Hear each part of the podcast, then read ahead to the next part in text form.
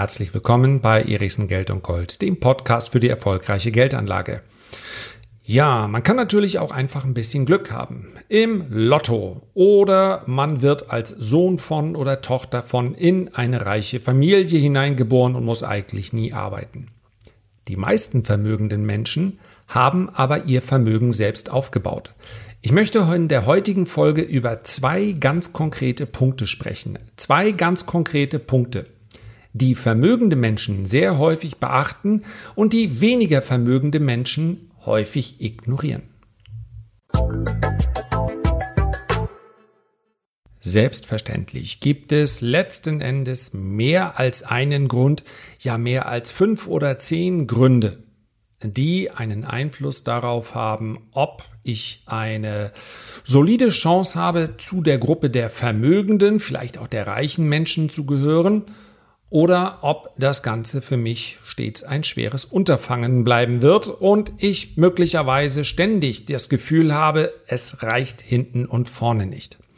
Wenn wir also von einer absolut übergeordneten Ebene das betrachten, dann ist zuerst einmal extrem wichtig, wo werde ich überhaupt geboren? Wenn ich irgendwo als fünfter Sohn in der Sahelzone in Afrika zur Welt komme, habe ich selbstverständlich nicht die gleichen Chancen wie ein Erstgeborener in München oder in einer anderen deutschen Stadt. Also, diese Faktoren, Familie, wo werde ich geboren? Welche Bildungschancen habe ich? Welche Chancen habe ich überhaupt, dass ich die Volljährigkeit gesund erreiche? All das spielt natürlich auch eine große Rolle. Wenn wir uns dann aber diejenigen anschauen, bei denen der Lebensweg und die Chancen durchaus miteinander vergleichbar sind, dann erkennen wir, es gibt eine deutlich kleinere Gruppe, die es schafft, ein Vermögen aufzubauen, und es gibt eine deutlich größere Gruppe, die das nicht schafft. Und wenn wir uns diese beiden Gruppen anschauen, dann sind es aus meiner Sicht zwei ganz wesentliche Merkmale, über die ich heute sprechen möchte, die diese Vermögenden von den Unvermögenden unterscheiden. An dieser Stelle möchte ich aber auch ganz klar sagen, vermögend zu sein ist natürlich eine subjektive Wahrnehmung beziehungsweise auch eine Einstellungssache. Für den einen beginnt ein Vermögen dort, wo er nie wieder einen Handschlag tun muss, wo er ja, ein großes Haus, eine Yacht, zwei Autos, ein Urlaubsdomizil und, und, und hat. Für den anderen beginnt ein Vermögen dort, wo er vielleicht weiterhin zur Miete wohnt, aber eben nicht mehr arbeiten muss, vielleicht nicht Vollzeit, wenn er das nicht will. Die eigenen Bedürfnisse spielen eine ganz, ganz große Rolle. Man kann also durchaus auch mit einer Summe, die vielleicht für den einen oder anderen eher gering erscheinen mag, durchaus den Status eines Vermögenden erreichen. Ja? Ich gehe jetzt aber mal grundsätzlich davon aus, dass jeder sich eine Vorstellung davon gemacht hat, ab wo er denn vermögend sein wird. Und das verändert sich im Laufe eines Lebens natürlich auch. Ich kann mich sehr, sehr gut erinnern, wie ich mit meinem besten Freund im Alter von 17 Jahren, sowas wie begleitetes Fahren gab es damals noch nicht, immer am Mittwochabend zu den Theoriestunden getigert sind. Führerschein. Das war für uns so viel wichtiger, als es heute für die Jugend zu sein scheint. Das mag nicht überall so sein, aber wenn ich daran, darauf gucke, meine Tochter, ja, die hat dann begonnen und dann hat sie auch ein halbes Jahr begleitetes Gefahren gemacht. Und heute fährt sie, sie nimmt ihren Bruder mit zur Schule. Sie selber hat, wir hoffen, dass sie es noch ein paar Wochen äh, weitermacht. Tatsächlich müsste sie es ja nicht mehr, weil das Töchterlein jetzt Abitur gemacht hat. Corona-Abitur, aber es ist alles gut gelaufen. Aber das Auto hat lange nicht mehr so einen Stellenwert, wie es für uns damals hatte. Für uns war damals jemand vermögend, nicht stinkereich, aber vermögend, jetzt kommt's, der einen schwarzen Fünfer mit Autotelefon hatte. Der war vermögend. Wir gingen davon aus, dass der von diesem Autotelefon aus seine Geschäfte so regelt, dass er ja, ansonsten nicht sehr viel mehr tun muss. Ihr merkt schon, ja. Das hat sich sehr um das Auto herum abgespielt. Das hat sich in dem, das ist im Übrigen ein ganz, ganz guter Punkt. Ja, wie wichtig ist das Auto? Und deswegen steigen wir mal ganz konkret ein. Erster und vielleicht sogar der wichtigste Punkt von allen. Konsum ist für viele wichtiger als Freiheit. Und ich werte jetzt eindeutig, wenn ich sage, unnützer Konsum. Zumindest ein Konsum, der viele davon abhält, vermögend zu sein. Es gibt ein sehr, sehr schönes Video, wenn du das googeln magst oder du guckst auf YouTube, dann googelst du mal die Wörter Jeff Bezos, das ist der Name des CEOs und Gründers von Amazon, und Honda. Was hat das jetzt damit zu tun? Es gibt ein legendäres Video, da ist ein Reporter, der sitzt mit Jeff Bezos in einem Honda. Warum? Weil der Honda ihm eben gehörte.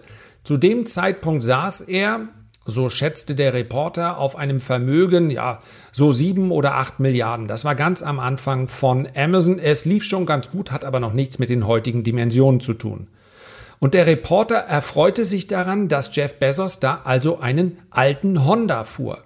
Und Bezos lachte nur und sagte, es ist doch ein Top-Auto, es erfüllt alle Anforderungen. Ich komme damit abends äh, sicher nach Hause und morgens sicher wieder hin. Ja, und in der Zeit der Gründung ist er wahrscheinlich gar nicht allzu viel nach Hause gefahren. Also, ein Auto ist in Deutschland ganz klar ein Statussymbol. Deswegen könnte man diesen Punkt auch mit einem Querstrich versehen und könnte sagen, Konsum, Querstrich, Status wichtiger als Freiheit. Und das passiert manchmal auch unbewusst. Wir haben natürlich das Gefühl, dass wir durchaus ganz genau hinschauen, was brauchen wir und was brauchen wir nicht. Wenn man sich aber viele, viele Häuser oder Wohnungen in einer Siedlung anschaut, ja, also Neubausiedlung beispielsweise, dann ist es ganz gut vergleichbar, weil die ja alle zum gleichen Zeitpunkt eingezogen sind. Und wenn man sich das von oben anschauen würde, dann erkennt man, in den letzten Jahren wollte praktisch jeder ein Gartenhäuschen haben. Ja? Ich habe selber in einem von mir vermieteten Objekt, auch da ist ein Gartenhäuschen dazugekommen, ein sehr schönes, muss ich sagen, und sie nutzen es gemeinsam, also ist es auch sinnvoll und es spricht auch nichts gegen ein Gartenhaus. Aber früher, als ich groß geworden bin, hatte praktisch niemand ein Gartenhaus, wenn dann nur so ein Haus, wo so die Gartengeräte reinkommen. Heute sind die Dinger voll ausgebaut, man sitzt davor, man grillt, alles schön und gut. Aber die Frage ist, hat wirklich jeder, der sich so ein Gartenhäuschen hinstellt, die Erkenntnis gewonnen in den letzten zwei, drei Jahren, jawohl, damit mein Leben glücklich verläuft, brauche ich jetzt ein Gartenhäuschen? Oder war es vielmehr so, dass der Nachbar ein Gartenhaus hat, der Nachbar daneben hat auch ein Gartenhaus und unbewusst hat einem in irgendeiner Form die innere Stimme suggeriert, eigentlich brauchst du auch ein Gartenhaus. Oder PKWs. Wie häufig erkennen wir, dass eine bestimmte Autoklasse in einer Siedlung dominiert? Man sieht es ganz, ganz selten, dass in etwa gleich großen Häusern oder in Reihenhäusern nebeneinander erst eine S-Klasse kommt, dann ein Porsche, dann ein Fiat Punto, äh, dann ein Tesla und, und, und. Nee, sehr häufig sieht man, das sind Autos alle aus einer Klasse. Ist das jetzt Zufall?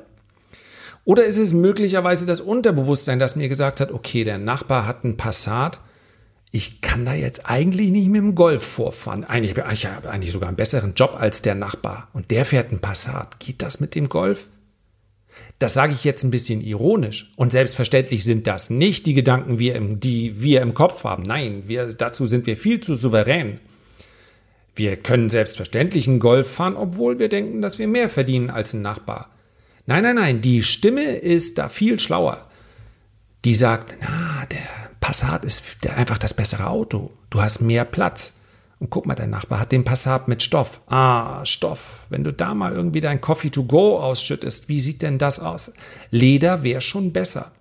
Und wenn du Leder genommen hast, naja, oder vielleicht eine Klasse drüber und dafür dann doch kein Leder und mit Stoff. Also, der Deutsche verbringt im Jahr im Durchschnitt, und hier übertreibe ich jetzt vermutlich, ja, ich denke mal, wenn es darum geht, seinen ETF-Sparplan einzurichten, wenn er das denn überhaupt macht, ja, dann kümmert er sich darum drei, vier Stunden. Aber ich bin mir sicher, wer heute einen Neuwagen bestellt, der hat viel mehr als drei, vier Stunden an Zeit ja, investiert, um den richtigen Wagen mit der richtigen Kombination und nochmal mit dem anderen Händler sprechen und, und, und.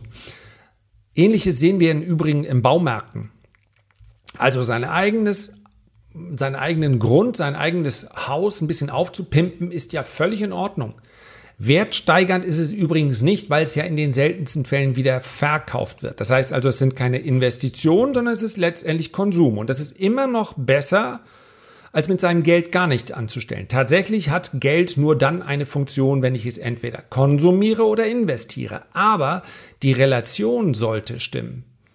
Wenn ich nämlich permanent einen Tick zu viel konsumiere, dann bleibt zu wenig übrig. Also Punkt 1, Konsum und Status sind oft wichtiger als Freiheit. Und Punkt Nummer 2, aus meiner Sicht etwas, was man was man unglaublich häufig gerade in Deutschland sieht, weil wir ja ein relativ risikobewusstes Volk sind, um es mal so auszudrücken. Man könnte auch sagen, wir machen uns oft Sorgen darum, dass irgendwas schief geht. Wohlhabende Menschen sind in der Regel bereit, kalkulierte Risiken einzugehen. Beispiel, an der Börse zu investieren. Warum sind so wenig Deutsche trotz anständigem Einkommen und auch relativ sicherem Einkommen? Unsere Einkommen sind viel sicherer, ja, alles ein Durchschnittswert, als die eines durchschnittlichen Amerikaners weil wir einen viel besseren Kündigungsschutz haben. Es ist bei einer Festanstellung, die zeitlich nicht begrenzt ist, meine Güte, da muss man schon goldene Löffel äh, klauen, um da rauszufliegen. Ja? Überspitzt formuliert. Natürlich gibt es auch betriebsbedingte Kündigungen und, und, und. Für einen Amerikaner ist das ganz normal. Insbesondere die, die nicht im oberen Management arbeiten, sondern auf den vielen Stufen darunter. Für die ist das ganz normal, dass die in konjunkturellen Abschwüngen gefeuert werden. Und im Übrigen ohne die ganze Abfindung. Eigentlich müsste es so sein, dass die, das Volk, welches sich relativ sicher sein kann, dass das Einkommen weiter fließt, beziehungsweise dann die Sozialleistung für einen bestimmten Zeitraum, bis sie eine äh, neue Stelle gefunden haben. Eigentlich müssten die sich doch in Sachen Geldanlage viel mehr trauen, weil sie wissen, es wird mir stets relativ gut gehen. Auch das ist natürlich pauschal formuliert. Aber wir haben einen sehr, sehr breiten Mittelstand, der sich Geldanlage und kalkulierte Risiken leisten kann.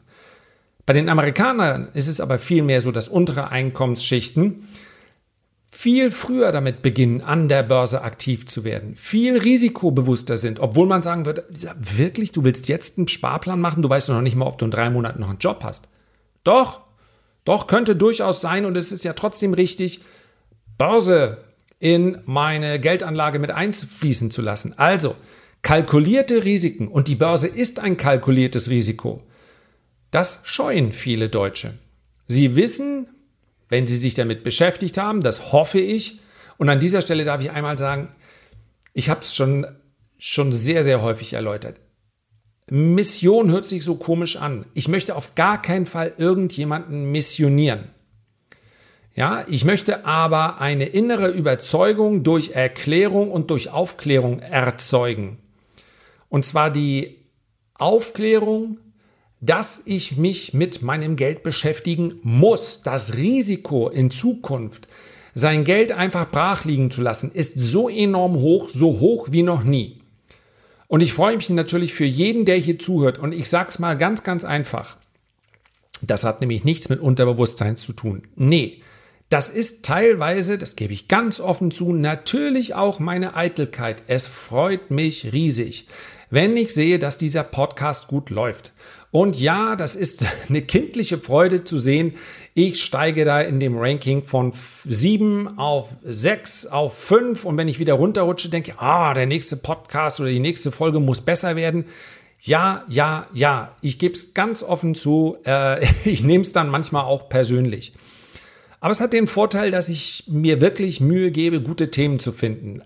Wenn du mich dabei unterstützen magst, dass das auch mir in Zukunft voller Spaß und Freude gelingt, da würde ich mich freuen, wenn du dir jetzt ganz kurz Zeit nimmst, um eine Bewertung, ein Feedback oder einen Kommentar zu hinterlassen, wenn dir das möglich ist auf der Plattform, auf der du diesen Podcast hörst. Vielen, vielen Dank dafür. Ohne euch würde das alles gar keinen Spaß machen.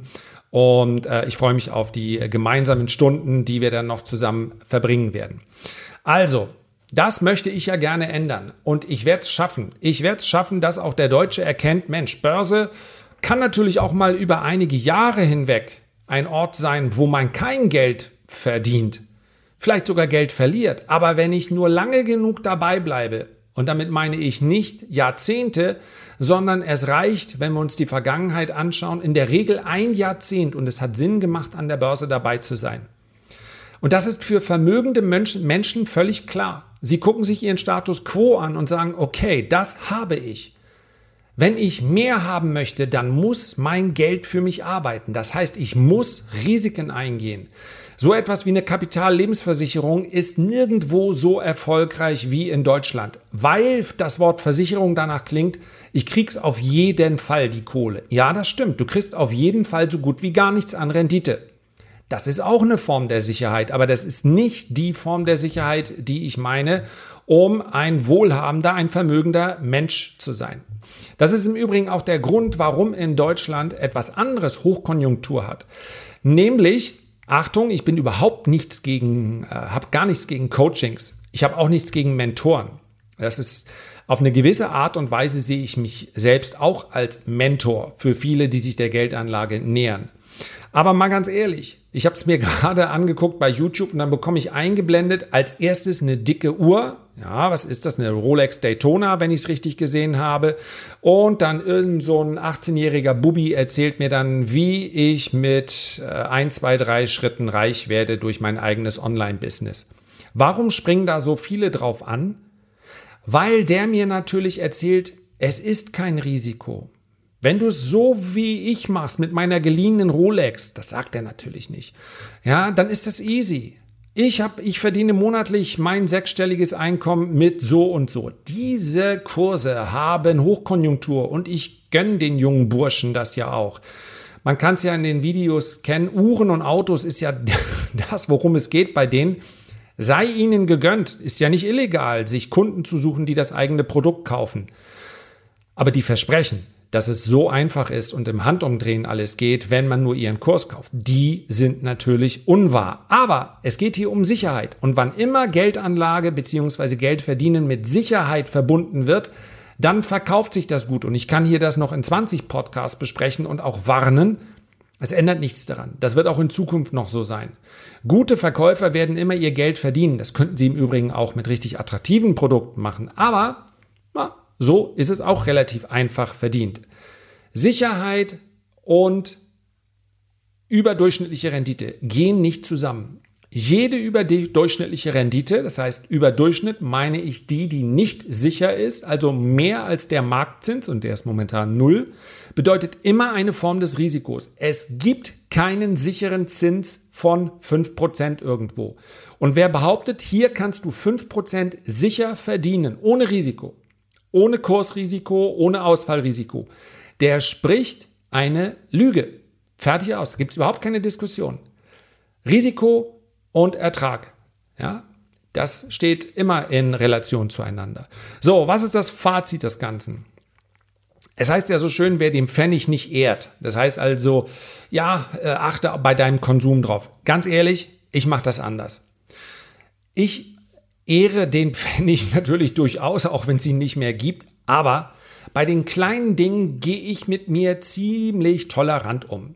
Also ob ich mir jetzt ein Nogger oder ein Magnum äh, oder das äh, Substitut von Aldi kaufe oder Chio Chips oder äh, weiß ich nicht, die von äh, die guten Chips, das ist mir ehrlicherweise oft egal. Ich gebe es zu, ich könnte im Jahr vielleicht durch ein etwas bewussteres einkaufen, indem ich vielleicht auch mal zum Discounter, der aber bei uns ein paar Kilometer weit weg ist und ich kenne mich da auch nicht so gut aus. Ja, da könnte ich übers Jahr vielleicht 2, 3, 400 Euro sparen. Das würde aber gemessen an meinem Einkommen keinen großen Unterschied machen. Ich schaue lieber bei den Investitionen, bei den Ausgaben hin, die wirklich einen Unterschied machen. Ich muss keinen, weil es mich einfach nicht mehr interessiert, ich muss keinen M5 fahren. Ich kann auch einen 5er Touring mit einem, ja, mit irgendeinem Dieselmotor fahren. Ist meine Entscheidung, weil es für mich keine so große Rolle spielt. Aber das sind im Jahr ja, auf die Leasingrate 15.000, 20.000 Euro. Und über Jahre hinweg habe ich quasi schon ein kleines Vermögen eingespart, dadurch, dass ich manchmal eine Stufe kleiner bei der Motorisierung nehme. Selbstverständlich könnte ich auch zwei, drei, vier Stufen kleiner nehmen und könnte dann äh, noch mehr einsparen, gar keine Frage. Aber ich möchte ja nicht, dass diese Art des Sparens bei mir das Gefühl hinterlässt, ich müsste mich einschränken. So habe ich nicht das Gefühl der Einschränkung. Und das ist natürlich etwas ganz Individuelles. Ich möchte gar nicht abraten vom Konsum. Ich finde, wer nur sparen möchte und wer sich als Pfennigfuchser äh, ja, äh, verdingt, um es mal so zu formulieren, der hat natürlich auch manchmal, steht er so in dem Verdacht, dass er sich irgendwas gar nicht gönnen will, der also nur spart um des Sparens willen. Darin sehe ich nicht so den ganz großen Vorteil. Wer, insbesondere deshalb, weil man damit auch das Geld an sich eigentlich zu hoch schätzt. Nochmal, Geld, welches man einfach so spart, hat erstmal überhaupt keinen größeren Wert. Nicht mal der, nicht mal der äh, emotionale Wert ist besonders groß. Geld bekommt dann einen Wert, einen emotionalen Wert, wenn ich es konsumiere und diesen Konsum, den sollte ich bedacht umsetzen oder noch besser und darum geht es, wenn ich es investiere. Und damit du was investieren kannst, muss etwas von deinem Einkommen, egal wie hoch es ist, muss etwas davon übrig bleiben. Ich habe eine Umfrage gemacht auf Instagram und habe gefragt, wie viel eures Einkommens ähm, spart ihr eigentlich oder nutzt es in der Geldanlage? 10%, 20% oder mehr als 30%? Und ich war happy zu lesen, dass es doch viele, viele ähm, User dort gab, die gesagt haben, mehr als 30%. Ich vermute allerdings auch, dass es viele junge Menschen sind. Bei, wenn man erstmal eine Familie hat, ja, ein Haus abbezahlen muss und, und, und, das spricht ja nichts dagegen dann ist es für viele schwierig, mehr als 30 Prozent zu sparen. Aber es sind eben bei furchtbar vielen Familien auch nicht mal 10 Prozent. Und es sollten mindestens mal 10 Prozent sein. Besser 10 Prozent, die ich in mich investiere und mindestens nochmal 10 Prozent, die ich auch für die Geldanlage zurücklege, beziehungsweise für Investitionen, wenn sich mir eine Chance ergibt. Also überhaupt die Möglichkeit zu haben, mit meinem Geld kreativ tätig zu werden. Dazu muss ich erstmal einen gewissen Stock, auch einen Stock an Liquidität aufbauen. Das ist ganz entscheidend. Und weil so viele das Gefühl haben, ach, was für ein mühsamer, langer Weg, werden sie gar nicht erst aktiv, sondern bleiben passiv und sagen, naja, gut, die da oben und der und der, die haben es halt alle gut und ich bin irgendwo auch Opfer des Systems. Wohlhabende und vermögende Menschen sind in der Regel deutlich aktiver als diejenigen, die nicht zu dieser Gruppe gehören. Nochmal ganz kurz zusammengefasst, Konsum ist für viele wichtiger als Freiheit. Das sollte nicht so sein. Konsum kann nämlich richtig viel Freiheit kosten. Wohlhabende Menschen sind häufig bereit, kalkulierte Risiken einzugehen. Wohlhabende Menschen werden aktiv. Viele weniger Wohlhabende sind sehr passiv. Herzlichen Dank für deine Aufmerksamkeit. Ich freue mich, wenn wir uns beim nächsten Mal wieder hören und sende dir bis dahin liebe Grüße. Dein Lars.